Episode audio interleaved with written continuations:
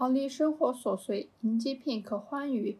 欢迎来到愉悦时刻，这里是一档两位普通女性尝试表达、珍惜当下、记录自己的小生活和小成长的博客。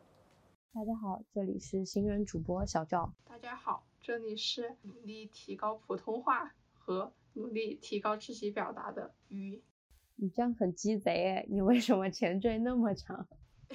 你定语好长哦。这个就是表达自己的一个状态呀。不错不错。接下来进入正题，第一部分的话是我们对于二零二二年的一种回顾。截止现在已经是八月十五号。时间已经过去了将近大半年，在这个过程里面，感觉也是挺奇妙的一种体验。因为除了疫情很厉害的那一年，我很少能够在家里跟爸妈待这么的久，然后能够和很多的朋友高频次的见面、吃饭、聊天。但是还是存在一些学习又很摆烂的事情，嗯。想想你在家的这个过程和你之前还是会有一些不同，好像看到的大人的生活和我们预想的生活有一点微妙。我们家就刚好永远都是，呃，我爸爸在一个房间，妈妈在客厅，我自己在房间。真的想要对话和聊天的时候，我们都停留在吃饭的状态。这个和以前我们是一样的，以前放学回家，我们也只是在饭桌子上才能够见面聊天，但现在会感觉这样的方式是很利于个人的状况，因为每个人依然需要有自己的独立空间。虽然我们是一个家庭，但是依然要保证自己的一个成长空间，不管是他们接触。事物的一种角度或者是方式，还是我自己会去学习和不同的朋友聊天，这种形式我会觉得还蛮不错的。就是相处是有一个分寸在那里，没有要求说我要在家我就应该跟我爸妈一直黏着，就还挺好，就很满足我未来对于生活的那种规划。我会有一个小屋。可以跟我爸妈住得近，但是不住在一起的那种感觉。我们见面也停留在吃饭聊天上，我觉得很棒。我不知道你会不会对未来自己有一个房子的那种定位会是什么样的？就是说，家人之间其实也不仅是家人，人和人之间的相处是需要边界感的，然后每个人都需要自己的独立的空间。然后我其实觉得也还好，因为除了吃饭，我们家吃饭的话，可能有些时候不会三个人一起吃，有些时候呃爸爸或者妈妈在外面吃饭嘛。偶尔我们会出去散步，但我一般都会和我妈沟通的比较多一点。关于就是你说的有一间自己的房子，然后自己独处，也能够时常和爸妈见面。就是维持一个恰到好处的距离，既不会过于那种怎么说，既不会过于讨人烦，也不会失去亲密感吧。对，这种就是这种距离感的话，我之前有看过一个博主，他是用一碗汤的距离来形容他和爸妈。他因为工作的关系，其实在不停的搬家，然后爸妈也会跟着他不停的搬家。他们的距离就是小区和小区之间，他可以在爸妈家吃完饭，然后就散着步回家就可以了。就是这样也挺好，我感觉三个人是互相支撑，但是也有互相的独立。然后把小孩这样的一个。角色除开以外，夫妻的生活里面还是夫妻陪伴的时间更久。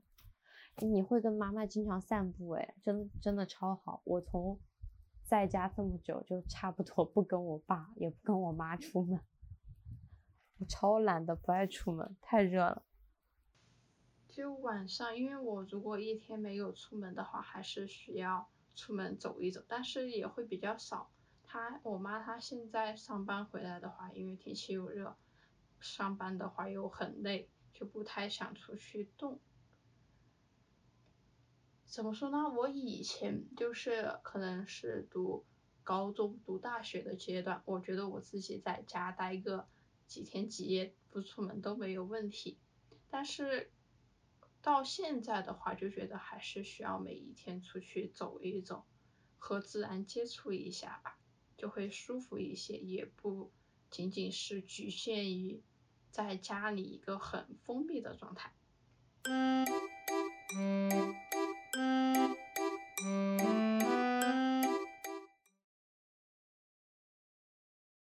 那我们就继续聊新的语境。我还以为你会说新的遇见和过去的这半年时间重合了，然后我心里就在想，在和过去道别，其实在过去发生的事情也是在过去的新的遇见，可能有一点绕。对，现在倒回去看，时间拉近一点，比如说像是过去的一年，从去年八月份到现在八月份。感觉就特别的不一样，因为去年下半年很忙嘛，你知道我那个状态就是特别的忙，然后又不记事儿，压力又特别大，然后再转到今年的上半年的话，也是，但是会因为在家，其实惰性会很强，可是也是因为去年下半年能够。和今年上半年的一种付出得到了一个比较好的回报之后，感觉是一种对我的正向回馈，是告诉我自己我是有能力和勇气去挑战自己和让自己自信的。因为之前不是会有很多人来劝我们说，你们这么做就是竹篮打水一场空，但是后来我们发现很多人都做到了。身边的很多朋友都做到了，就会觉得，在往前走这条路上，依然还是要选择相信自己。同样也很感谢朋友和家人的一种正向的支持和反馈，和一种相信自己的决心。就哪怕我当时想的是，如果结果不好，但是我。很完整的走完了这样的一个过程以后，我在未来也会很有勇气的去挑战一些新的东西。比如说，我可能 在未来也会转行嘛，因为不像你现在的这样工作那么的相对稳定，我就是一个比较跳脱的人。未来可能转行也是一种很鼓励的一种方式。那你在过去的这一年最大的一些收获会是什么呢？我就觉得还好，因为就是。过去的半年嘛，然后毕了业，然后包括上去年的下半年支教也是一个比较独特的经历吧。就是你现在看到过去拍的一些照片，还是会有怀念和感动，但也只是过去，可能还是需要关注一下当下，关注一下现在和。对于以后的想法，但是最重要的还是当下啊，因为只有现在做了，才会有未来什么的。我还以为你会说一下关于我们了解到播客的这一个事情，你是不是之前就在我给你推荐播客之前，你就还没有怎么接触过这个媒介啊？对，就感觉这是一个。怎么说呢？嗯，播客在我的一种印象感官，就是第一反应里面，我会觉得它就像是我们在车上听那种广播，然后感觉跟考四六级一样，就是你不是调那个耳机在不同的频道会有听到不一样的内容嘛？我一直以为播客跟这种也很像，就然后就很收音机的那样一种形象。但是当真的去接触到播客，你能看到它不同种类的分类，会觉得很有意思。然后再细致，就哪怕我最常听的板块其实是喜剧，因为我常常会是在听这个东西的同时去做别的事情，它对于我就是一种比较放松的存在。然后当你真的看了喜剧，在喜剧里面的话，我最近听的比较多的有《闲者时间》《放学以后》和《无聊斋》，大家的定位又是不太一样的。对于《放学以后》的话，我感觉他在告知女性要去正确的认识自我、看待自我。作为一个女性，我们依然是一件很骄傲的事情，也要去追寻和获得自己的权利。这种权利就有 right 和 power，就两者之间的结合。对于闲者时间，我觉得就跟他们说的一样。可能都是旅行青蛙，我们在不同的时间去寄回来一些明信片，是给你、给我、给所有人的。无聊斋的话，是因为它有一期特别像是讲群口相声，我我会觉得特别的有意思。大家你一句我一句，这么闲聊，也是在普及一些知识。这种方式会让我觉得它是幽默的、有趣的，不会给你很重的。压力，你遇见播客的时间比我早很久哎，那你会着重于哪些板块吗？我当时应该是有好几个，就我关注的博主，我看的综艺都会提到播客，就去了解了一下。我我最开始听播客，也就是也就也就是在去年十月份的样子吧。那个时候，因为支教三个女生都在一个很小的屋子里面休息，就是大家晚上打游戏、看电视之类的，还是会比较吵。我就习惯戴着耳机睡觉，睡前就听一些播客。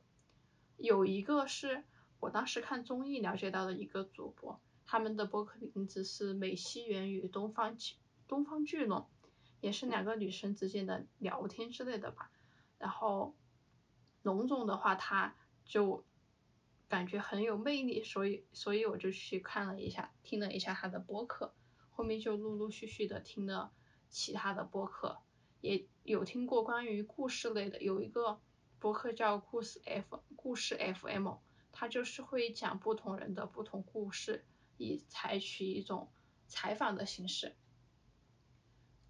现在会听的比较少，但是也相当于听一个人的故事，也相当于是。看一个人的一生之类的吧，就还是挺好的，了解一下世界上其他人的一种状态。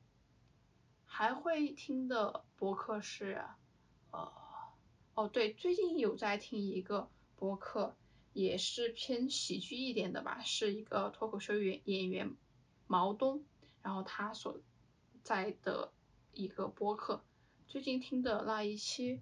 讲的是一个，他们做了一个线上版的月下乐队的夏天，就是会有不同的人来到线上的一个在线平台，可以请谁开麦，然后就分享一下自己喜欢的歌，再唱两句，就是在参与这种线上的 live house 的同时，又被安利到许多的歌曲。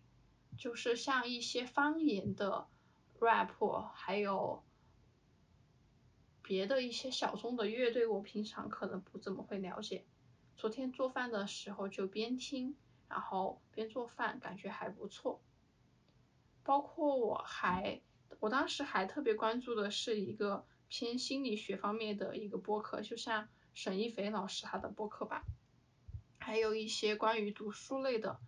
当时有一个六神磊磊和硬核故事会还是硬核读书会的一个联动，然后提到的那个标题我当时很喜欢，也给大家分享了，名字大概是语言越粗鄙，思想越简单吧，就是说你一个人如果思想是，你的语言是足够有逻辑，然后。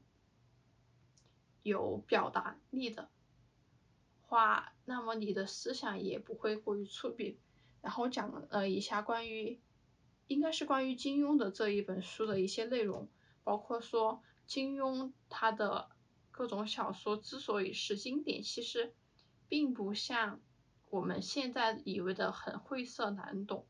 它之所以能够被流传下来，也是在当时是很受欢迎的，所以才能够被留下来。像莎士比亚的那个戏剧，在当时是很受一些小商贩、小人家喜欢的，所以才能够流传下来。呃，然后好像就暂时想不起很多播客了吧。然后这里也再次表白一下，放学以后，我觉得放学以后的每一期节目都值得很认真的去听。然后像放学以后的话，我感觉会需要更加认真的听。像我如果是做饭的时候听一些的话，就感觉什么我又错过了一部分，然后我又要往前面去调，就会比较麻烦。然后我们就是因为最近受了放学以后那期博客的启发，就决定开始录播客嘛。从应该最开始的行动，最也算是从昨天开始吧，是昨天吧，还是前天，我们就开始绘制了。前天前天。昨天不是在做那个 logo 吗？那前天是干嘛？前天好像在起名字。哦，对，反正就是哦，在其实应该是更早的时间，因为最开始我们这档播客定的名字叫做。愉悦妙妙屋，然后我一直觉得小鱼取的就特别像是米奇妙妙屋，然后我们又结合了他比较喜欢熊猫，然后我比较喜欢兔子，在一种很自由的绘画之下，我们达到了现在的这样的一个 logo。对啊，我就觉得很奇妙，因为我突然很想做播客，其实是在听到放学以后的那一期播客之前。有一天起的醒也是醒得很早，在路上转悠着，就很想很想做播客，就感觉需要有一种方式去表达，去记录，去输出，但是可能后面又稍微搁置了一下吧。当时你也没有表态说你很想做播客，但是你当时也没有换手机，也没有去听播客什么的，也是后面才会有想做播客的。想法对吧？但是还好，我们好歹也是开始了行动。但真的开始做播客的话，其实感觉也还挺难的。就像我们片头的那个 slogan，demo 也要搞很久，对，然后 logo 也得搞很久，现在都还没有弄好的感觉，没关系，再修改一下吧。然后再，但我记得你那天啊，你说。就是你说你醒得很早，不是出门去走了走嘛？我看到了你拍的很多照片，我会觉得我们的生活一直都是很快速，然后因为假期的缘故，可能会是早上被大部分的人会蹉跎掉。那天你给我的感觉就特别像是你和这个城在即将苏醒的世界是。一体的，你能去静下心看到很多的花花草草，然后看到路边的小狗、猫咪这一种，我突然觉得，嗯，慢节奏的生活也很好，就不要求经常，但是偶尔能够去窥见这种慢生活，我也觉得，嗯，很不错，很放松。因为当代人的生活节奏太快了。然后后来你又提做播客，我觉得是一个特别。有意思的事情，也是一个没有涉足过的领域。当时一直在担心说，普通话也不好，然后听英文也听不好，我们能做什么？好像没有什么才能。但是真的去静下心做，然后找到不同的一些材料给我们的一些启发的时候，又会觉得你去做。的时候和你只是在那里空想会是完全不一样的东西。至于作品未来会怎么被我们优化，也是一个很值得努力和有动力的存在。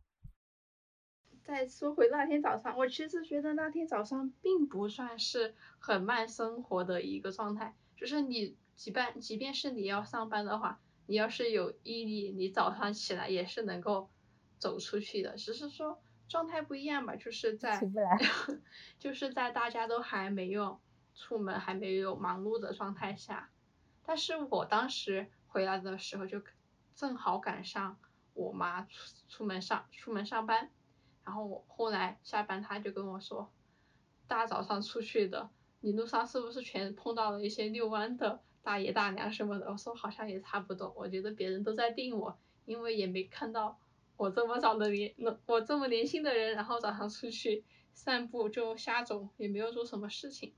但那天早上其实还挺好诶，回来之后洗个澡，然后又再睡两个小时，又感觉重新开启了新的一天。对啊，我感觉那种生活就是很惬意，这个就会让我想到我舍友之前有一次失眠特别严重，然后我们那个寝室是靠着。阳台，他那天早上就直接去，因为我们剩下五个人都睡着了嘛，他一个人搬了板凳去那个阳台上坐着，看朝阳升起。我会觉得，哇，这也好美好啊！就是都是静静悄悄的环境里面，他自己一个人在那里欣赏朝阳，我们就觉得也是好浪漫的一种行为。所以我也觉得你那种大早上的出门也是好浪漫。也是有一种勇气的行为，我觉得很不错。是的，是的，我也觉得相当美好又自在。你今天说你要分享那个初中的那个妹妹是吧？对，就是我今天不是醒得很早嘛，然后就逛微博，有看到一个 UP，他不对，应该是一个博主，他分享了一个呃女生，就是一个初中生妹妹。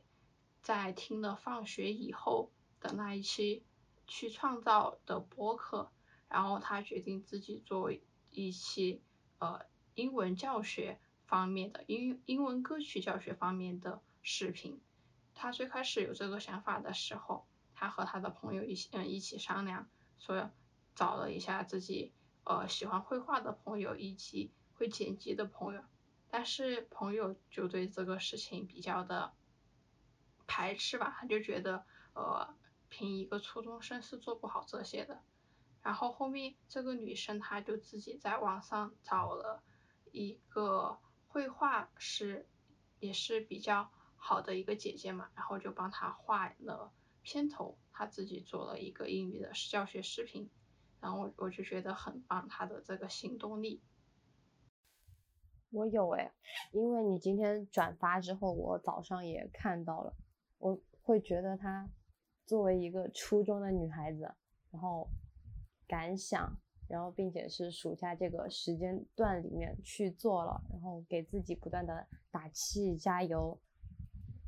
这个英语歌曲视频我觉得好棒啊！他，但也一样嘛，他的创作方向是结合了自己的优势。我们现在去定位这样的一个博客，也是在。建筑于我们的优势之上，一款很闲聊，并且以记录生活、珍惜当下的一种角度，也挺美好的。我们也是在博客的这样的影响之下，获得了一些行动力和一些勇气。然后除了这个，他而且他会聊到一些关于。就是什么发音技巧这一些偏专业一点的东西，我觉得还是很厉害，感觉有一些我都不太了解。然后我后面还看了另一个绘画的博主，然后他转发了一个做表情包的视频。我今天上午就绘了绘制了一个表情包，但是是很简单的那种，后面给你看。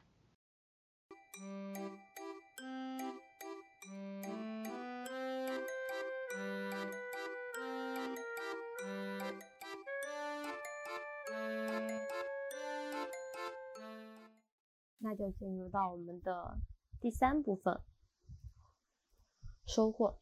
最近我感觉是像是很神奇的一些点，我的一些懒人思维退去了，然后变得很勤快。或者是你记得那天我有给你看一幅图，就是去年我看书的时长和今年看书的时长，就是一个严重的下跌。我就觉得好离谱啊！我怎么能那么懒？然后就进入到了一种疯狂阅读。我现在差不多能够一天一本书，因为有手机和 iPad 两个软件的话，就能够交错嘛。然后再看了这么多，所以从八月到现在，可能就有十来本书了。在里面，如果大家能够沉下心的话，我真的很推荐大家去阅读《生育制度》。它在西南联大的时候就已经作为一门课来进行讲讲授了。那现在人这个环境和社会之下，要求女性生育三胎，能够尽早的。结婚以及企业对于已婚未育女性或者是已婚几孩女性的一种不公平的对待，我觉得都很能够让大家去思考结婚这样的一个制度，以及结婚需要带给我们什么样的责任。然后还有想推荐的，印象很深的也是《东京贫困女子》，感觉真的是。不幸的人各有各的不幸吧。能够看到那些很高知分子的女性，她们最后也会沦落到如此贫苦，拼尽了全力考上了梦寐以求的公立大学，但是依然要靠巨额的助学金或者是其他的一些形式，才能够勉强得到维持自己的一份学业。以及他们很多人会被去哄骗，或者说是在不了解的状态之下进入了一些所谓的看护养护行业，又是一种很长时间的体力劳动，然后所照顾的对象也是上了年纪的老人，你要体恤老年人的心情，然后和他们的一些生病情况，我觉得对于人的身心都是一个很大的。压力，并且拿到的薪资也会特别的少。就看了那么多贫困的人，就会感觉，真的这个整个世界还需要还有很大的进步空间，还有很大的一种上升空间。就尤其是他们日本时代对于男性的平均。年薪大概是女性的将近两倍，你会觉得特别的不可思议，并且很少的女性能够达到一个年平均工资，就算能够达到，也只能是维持一个基本开支，就会觉得这是一个很难以置信的事情。最近我看书，可能就是这两本对我的启发比较大。那你最近看书会有什么收获或者给我推荐吗？你因为可能是你最近在了解，在听放学以后，然后和一些相关的女权主义、女性主义相关的博客，所以这两本书其实也是在关注女性本身的困境之类的吧。然后我最近在看的话，有在看教育学方面的书，也有在看旅行方面的书。旅行方面的书的话，我就还挺喜欢的。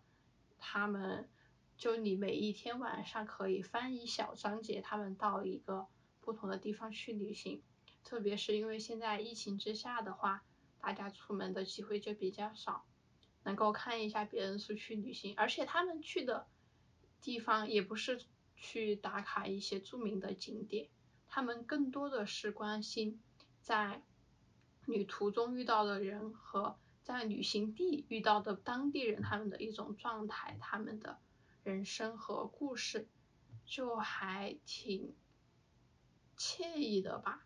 就是说，了解不同的状态，了解世界和自己认知之间的差别，看清世界更为真实的状态，像是嗯。我印象里面比较深刻的是，他们去了英国，然后有一个女房东，女房东她自己是有一些故事的，她的妈妈也很传奇，她现在老太太可能七八十岁了吧，在写书的时候啊，现在可能千古了。那个老太太她快四十岁的时候上她的老公去世了，她老公是一名警察，因为在逮捕罪犯的时候去世了嘛。然后这个老太太她就一蹶不振，因为她自己对于爱情是很看重的，后来反而是她的三个子女首先振作起来，在带着她的妈妈进行良好的生活。但是后面老太太她喜欢上了钓鱼，因为她的老公生前也是很喜欢钓鱼。在一个冬天，因为一般来说冬天钓鱼是不太可能的吧，但是奇迹就发生了，从来没有钓过鱼的老太太，就竟然钓起了很大的一条鱼。从此之后，她也找到了自己擅长或者喜欢的事情。对她来说，钓鱼是对她逝去的先生的一种怀念和沟通吧。她觉得可能。他先生也是在河底作为一条鱼和他进行一些交流，也是能够让他思想有一种寄托。他后来就是去了各种地方钓鱼，把自己的事迹讲给其他人，其他人也是觉得他很勇敢。就是你想一个七十多岁的老太太，能够在直升机上面面对满天的。雪地，哎，但是我也不知道具体是怎么钓的啊，就是在直升机上面钓鱼，还是很独特的体验吧。然后作者的话，他们还去了各种地方，比如说是伊朗，然后土耳其，法国，好像有法国，就还挺好的吧，有不同的了解。然后关于教育方面的书的话，因为开学了的话，可能会面临这一方面的问题，就看了一下。在看的时候，我也在问我另一个朋友，我们班以前就是我初中或者是小学发生的一些事情。怎么说呢？从我就和他从教育的方法，就是或者出现了某一个现象。讨论到当时我作为一个学生所，呃，所得到的一些感受吧，就像因为可能我脸我是比较爱笑的，但是我有可能是脸上的肉肉比较多。当时有一个新来接班的老师，就是可能是在批评我还是怎么样的时候，就开始说我在批评你，然后你还笑，就把我吼得更厉害。我当时就觉得超级委屈，因为。我本来也什么都没做，他还觉得我笑，以及一些管理方面上的问题吧，反正让我的初中可能没有特别的愉快。而且我觉得我现在的状态比较好的话，我觉得可能也是上了高中之后吧，所以还是比较感谢春梅女士。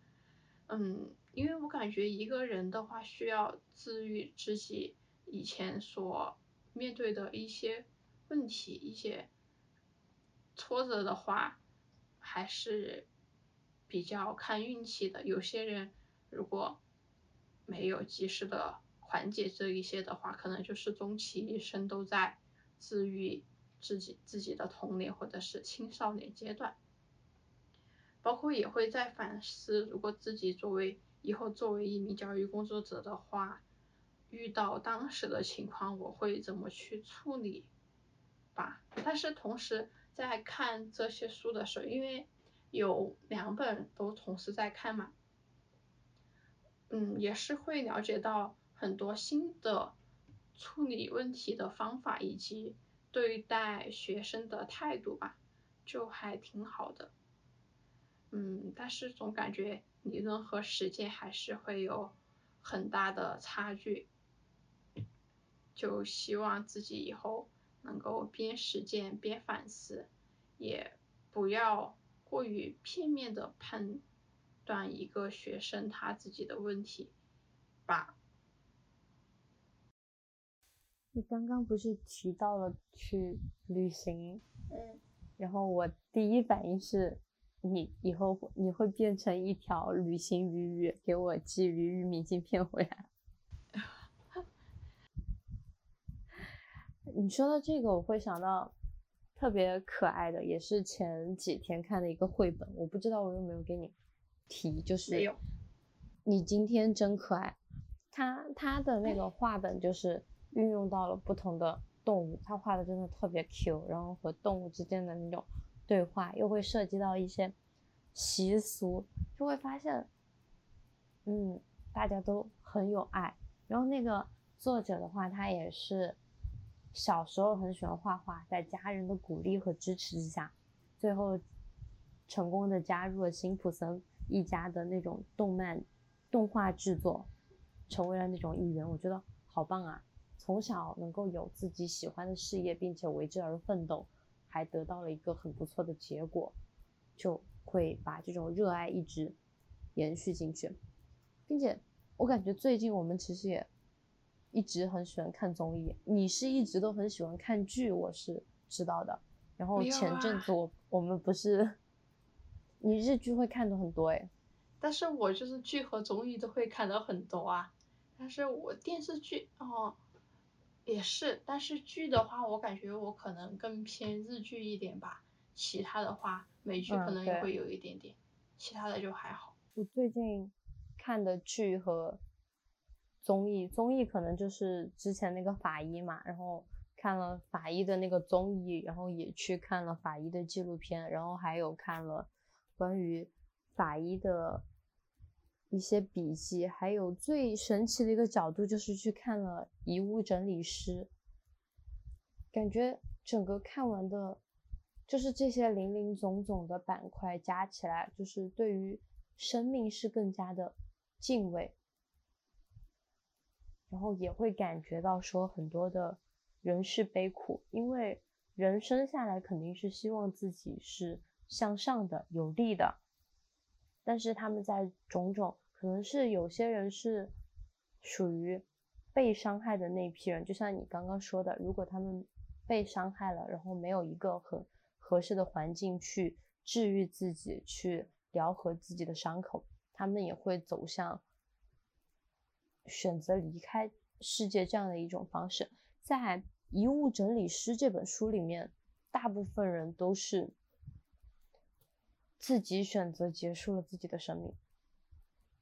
我也会觉得好不可思议，因为我们刚好处于一个嗯新篇章的开开始嘛，所以应该是对于很多具有生命力的、更鲜活的东西是充满了向往的，但是他们会选择都是离开。我其实有一点不解，但是又能够想到说现在种种的压力。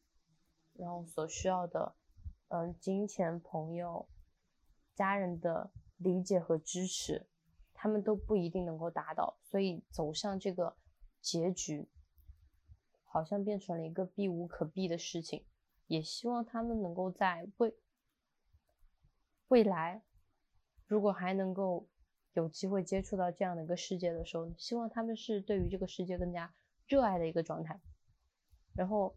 剧的话，我就只看了小恩嘛，他太可爱了，他真的好治愈系。但你最近看的那个，我感觉也会很治愈。那个就是你前几天给我讲的那个结局。是的，我觉得那个也会很治愈。我觉得日剧的方向一直都是平凡的生活里面去找到闪闪发光的存在，就是让你觉得这个日子还是有期待的。是说有这种类型吧，因为他还有其他各种各样的类型，恐怖的、搞笑的，什么都有吧。但是我可能会，我们或者我们可能都会更偏向于这种类型吧。然后那个剧的话，我觉得还挺好的，因为它好像是从很多年之前就开始了，然后可能每年拍一集或者怎么样，然后也会有比较出名的演员之类的吧。它名字叫做《世界奇妙物语》，就是可能也是属于脑洞比较大的一种存在吧。会设就是会设一个很奇怪的设定，比如有一个人老是跟着你，或者说你能够看见死去的亲人过去三年在做某一件事情什么的，会很感动吧，也会有很无厘头的地方。而且它一集就是十几分钟，可能最多二十分钟，就还不错，可以作为吃饭的时候看一看。你如果吃饭的时候看一集综艺的话，那就太长了，就可能不太好。虽然我经常这样搞。快乐就好啊，这种又不会有什么具体的要求。嗯，但是我觉得有些时候你吃饭吃太久的话，嗯，可能会影响你后续的一个安排吧。就像你一般中午饭是作为上午和下午的一个分割节点，那么按照正常的作息的话，你可能就十二点过左右吃饭，然后一点左右睡觉。或者一点半吧，然后两点起来，两点最晚两点十分就要开始做事情或者学习的。像我的话，我如果看电视看到两点半或者两点，再去洗个碗，就觉得有一点困了，然后再睡一觉，那么下午就没有了。就偶尔休息的话可以这样干，但是长期这样干可能还是不行，会后悔的。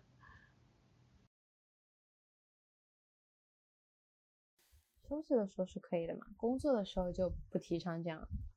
我们最近也有在很认真的去学习应用一些画画软件，不管是手机也好，还是 iPad 也好，我们俩一直在倒腾很多的软件，就很搞笑。手机上其实我会用醒图，就是我们俩那个什么能叫画画软件的？那个 logo。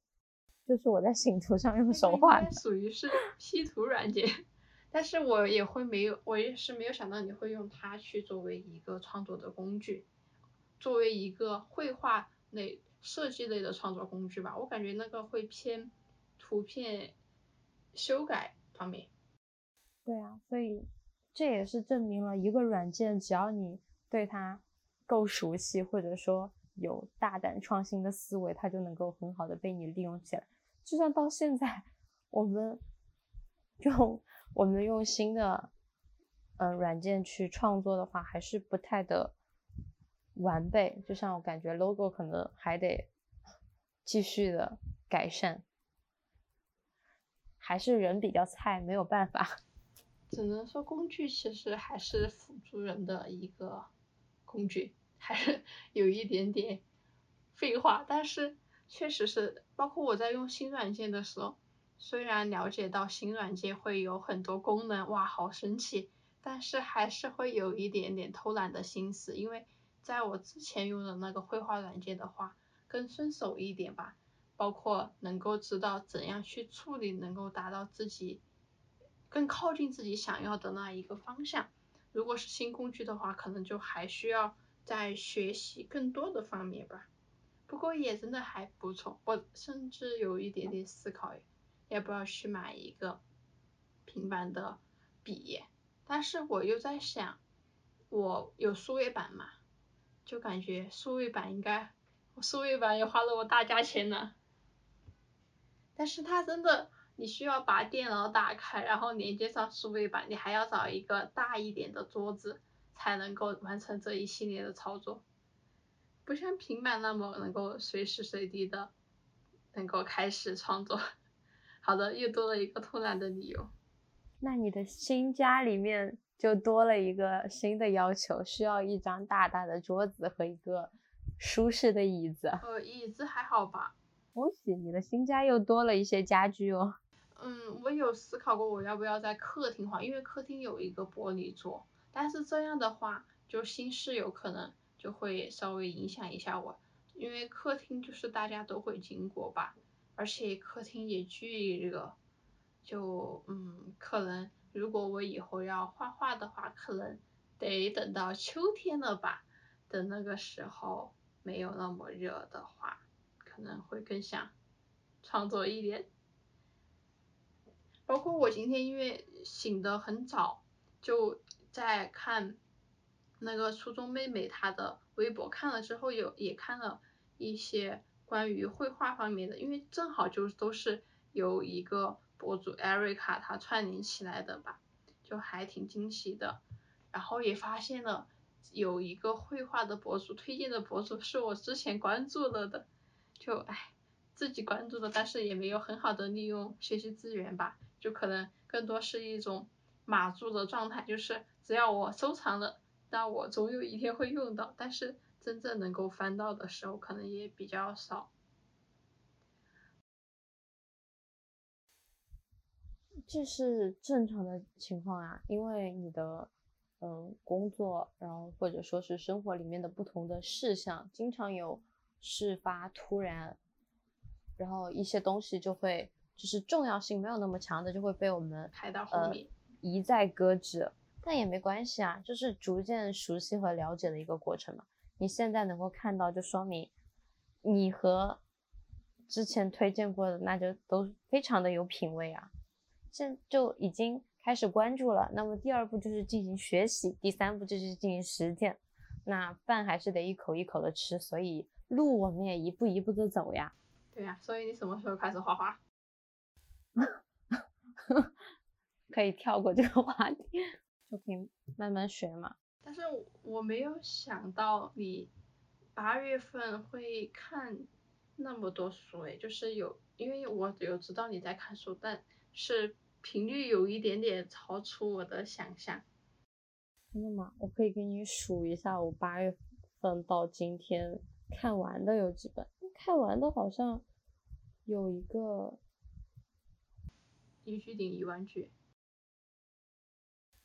八本。然后同时还开了，因为你之前给我推了一本柚子那个没有打开嘛，然后。呃，现在手机上晚上睡觉之前会看的那本书就叫《睡觉》，它那个思维方法就特别的刚中之脑，我觉得有一点不不能够细思，因为真的会发现极恐。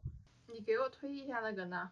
我没有听过这个哎，但是它会是它会是哪一个类型的呀？就是科普类吗？还是小说类的？感觉更像是他的设想。因为我刚好失眠嘛，然后就看到了睡觉。我想如此直白的名字，让我看看他有什么能催眠的方法。我以为也是催眠，但是没有。他在提到了说，人为什么要去睡觉，并且是有时候你可能睡觉五分钟，就远远比你躺在床上三十分钟获得的精力，就是更充盈的程度更高。那么我们在睡觉的过程之中是什么东西？提供给我们这种能量，然后刚开始提到说会不会是，呃，赫兹看频率的一种问题，还是，然后他就进行了一系列的一个设想，会觉得蛮有趣的，一会儿可以给你看一看。然后我还不是在看生育制度嘛，生育制度因为它有一点，因为你知道西南联大那个时候他们用的一些。字啊词啊还是有太多的不懂，导致我每次看，然后有一点讲哲学，因为它也会涉及到说是人类学，我觉得有一点，嗯，很神奇，所以也一直没有看完。同期还在看一本书，应该是，呃，身体有我那本书也是你帮我找的嘛，我还没有来得及看，所以这儿又又垒了很多书。然后之前不是前阵子也会看宇宙嘛。给你推荐了那个也是，他讲的一个篇幅太广了，我到现在 都没有看完。那个应该看了也有一半了，所以八月看完的就已经有八本书，还不要说就是持续进行的一些，我也感觉我好神奇啊！我突然就能看好多书。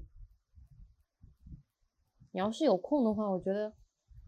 作为一个短篇集，就是你比较打发时间，你可以去看看那个白先勇先生的《台北人》，就也挺有意思的。就是大家从大陆来，然后在台湾定居，会因为各种各样的原因，然后最后也想的是一种，你会感叹到一种真的时事的变迁。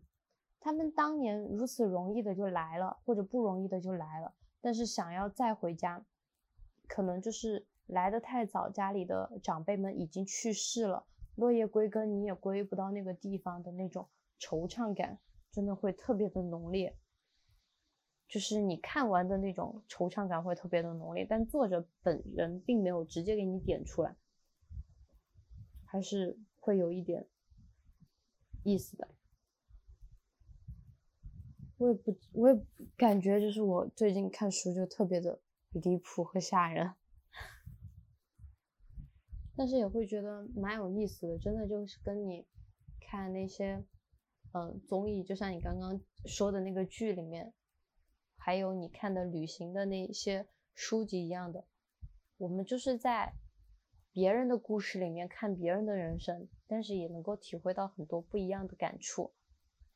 哎呀，我好想旅游啊！你这么一说，不是一直都想吗？我什么时候才能出去旅游？哎，如果提旅游的话，你现在最想去哪个城市？或甚至蔓延到全，以全球的范围来讲，或者是以全国的范围来讲，你会最想去哪个城市？我其实都挺想试试的吧，就没有那种特别固定的点，因为我感觉。有很多地方都会有吸引我的存在。